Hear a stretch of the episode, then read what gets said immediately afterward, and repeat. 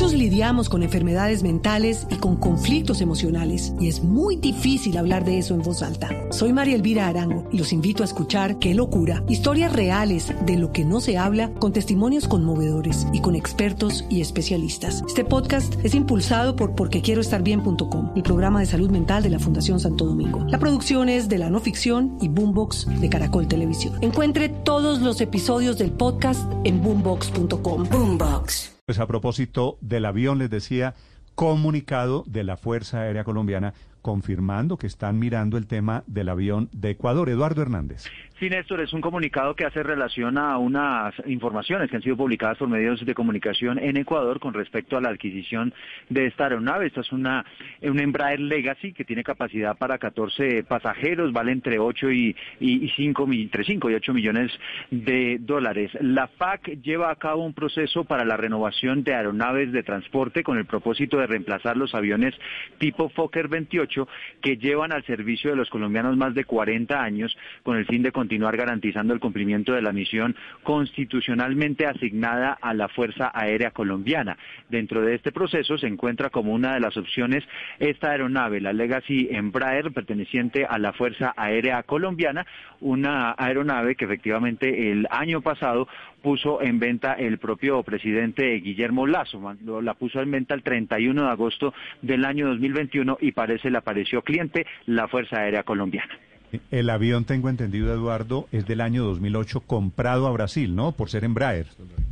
Sí, sí, es, exactamente. Es una, es una, eh, es una compañía brasileña. Efectivamente, se había comprado en el año 2010, eh, de 2008, perdón, por el expresidente Rafael Correa. Costó en aquel momento unos. Muchos lidiamos con enfermedades mentales y con conflictos emocionales, y es muy difícil hablar de eso en voz alta. Soy María Elvira Arango y los invito a escuchar Qué locura, historias reales de lo que no se habla, con testimonios conmovedores y con expertos y especialistas. Este podcast es impulsado por Porque quiero estar bien.com, el programa de salud mental de la Fundación Santo Domingo. La producción es de la no ficción y Boombox de Caracol Televisión. Encuentre todos los episodios del podcast en boombox.com. Boombox. 28 millones de, dólares, de acuerdo con información que está apareciendo esta mañana en las agencias. ¿Costó 28 millones de dólares y lo están vendiendo hoy entre 6 o 7 millones de dólares?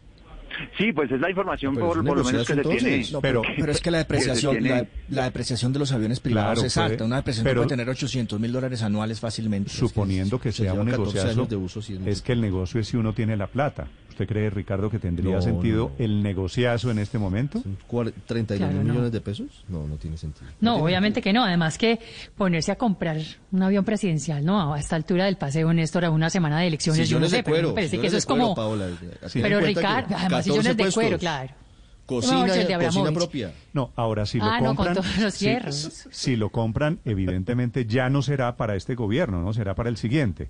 Por eso, qué absurdo. Es decir, es como ponerse a remodelar la casa para dejársela al siguiente dueño. Que no terminen rifándolo como hizo López Obrador en México. No, lo que hay que, lo que hay que decirle a los señores Paola de la Casa de Nariño, que entiendan el momento político, que, el que entiendan el momento.